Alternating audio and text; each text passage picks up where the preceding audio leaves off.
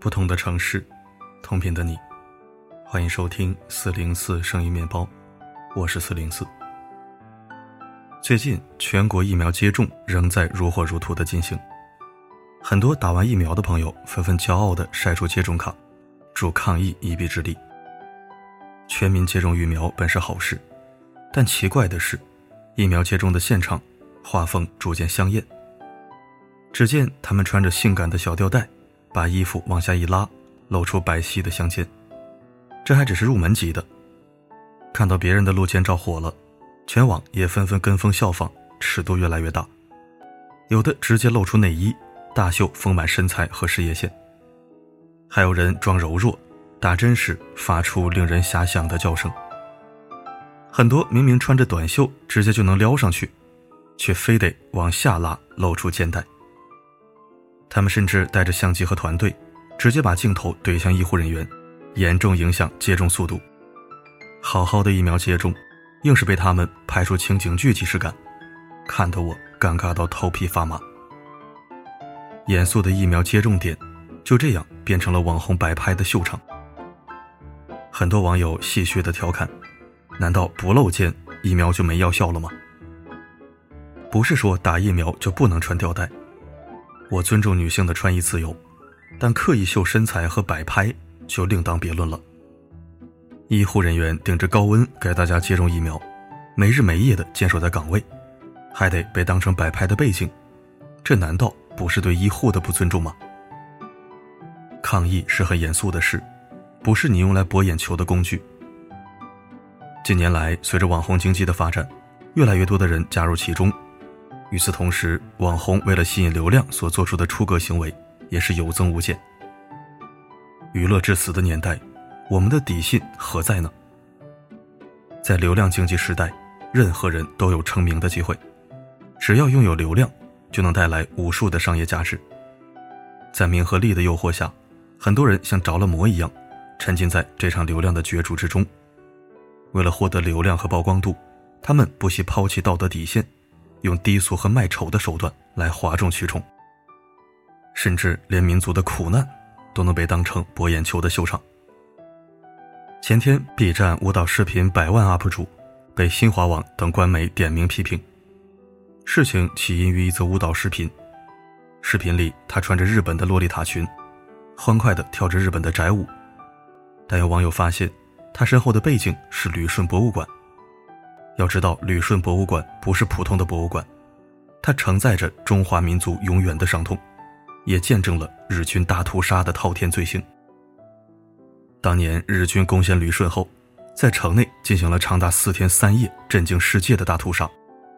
当时整座城市都弥漫着浓重的血腥味，尸横遍地，惨绝人寰。而这座博物馆，也是当年日军为了宣示殖民统治建成的。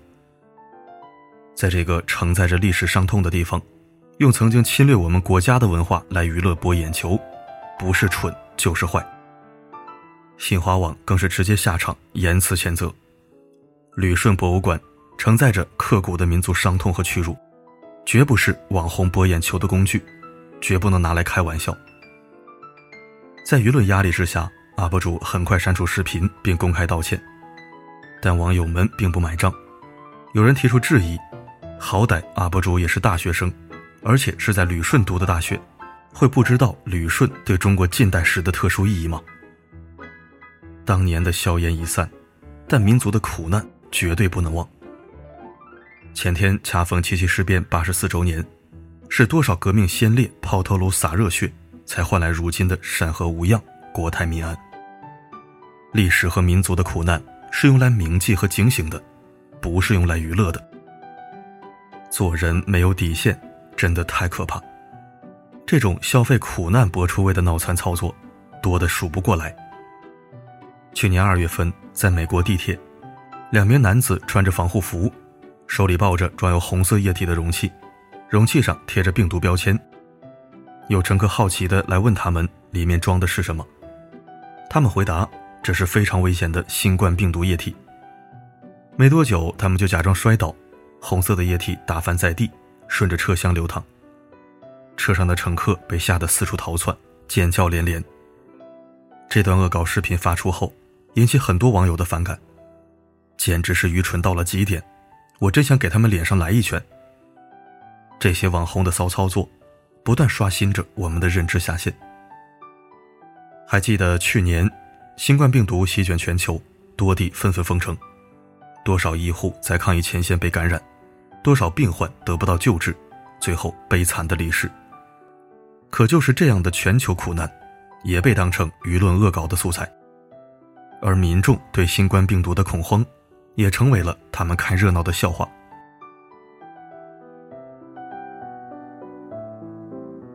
还记得去年轰动全网的滴滴司机直播迷奸案吗？那天凌晨，有一次滴滴司机的男性公然直播性侵女乘客，期间他还对直播间说要刷礼物才能看后续。接到网友举报后，警方立刻展开调查，成功将二人抓获。原来两人是夫妻，长期靠直播色情内容而盈利。可怕吗？为了流量不惜出卖肉体，人性的丑陋。可谓展现的淋漓尽致。其实，当你被欲望操纵的时候，就已经陷入流量时代的娱乐陷阱之中。当人类的娱乐阈值不断的被打破，我们对外界的感知力也随之减弱。这就意味着，我们需要更大的刺激才能获得精神的快感。娱乐至死书中是这样描述的：人类悄无声息的成为娱乐的附庸。毫无怨言，甚至心甘情愿，结果是我们成了一个娱乐致死的物种。显然，这句话已经成为流量经济时代的注脚。在这个娱乐至死的年代，很多人都信奉这样的潜规则：谁更出丑，谁更出彩，谁无下限，谁就发达。只要能红，只要能有流量，就会有人甘之如饴的挑战道德底线。就连做人最基本的羞耻心也能被抛诸脑后。世道变坏，从没有羞耻心开始。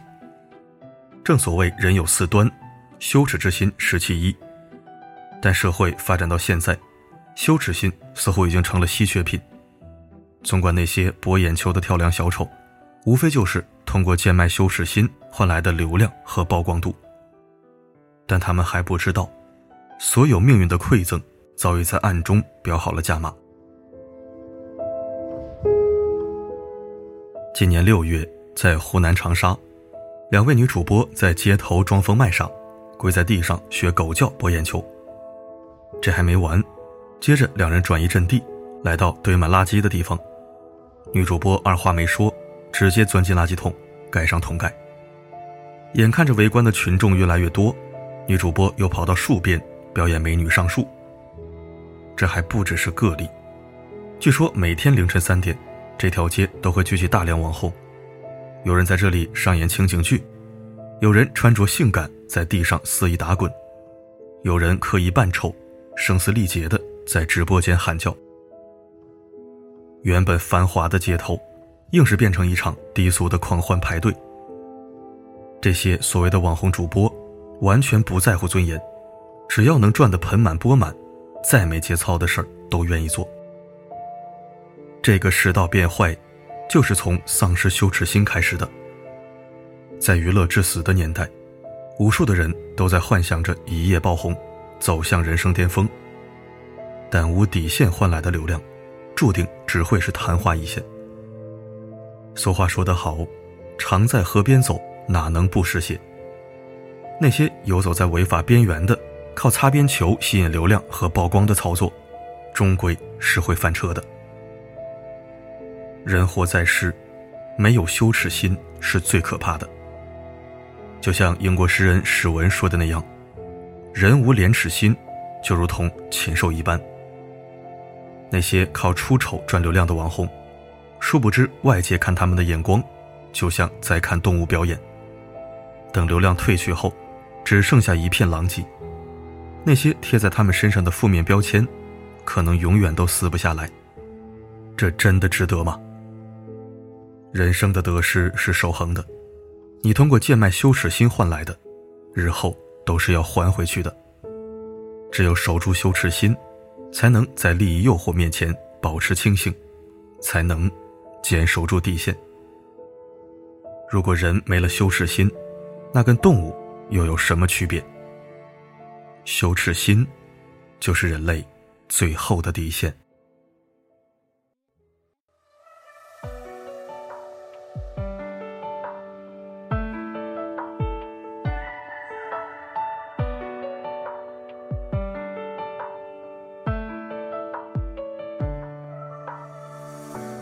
抹上了我的眼，让我慢慢失去了知觉，放纵痛苦蔓延。感谢收听。丑陋的跳舞和干净的过火，我永远选择干净的过火。有吃相或许清苦，但语意整洁，问心无愧。况且清苦可以是暂时的，而风平磊落才是永恒的。有朝一日，可以凭借个人实力去输出思想来获取财富的时候，才会真正体会到无懈可击的美妙与安稳。好了，今天我们就聊到这儿。我是四零四，不管发生什么，我一直都在。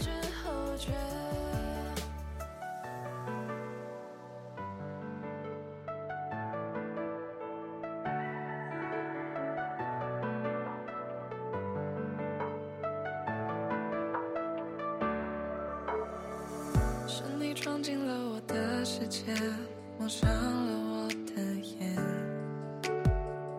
让我慢慢失去了知觉，放纵痛苦蔓延。夜吞噬了房间，我躲在里面，不让眼泪被人发现。你的那一句再见，说的太敷衍，美好瞬间全部凋谢。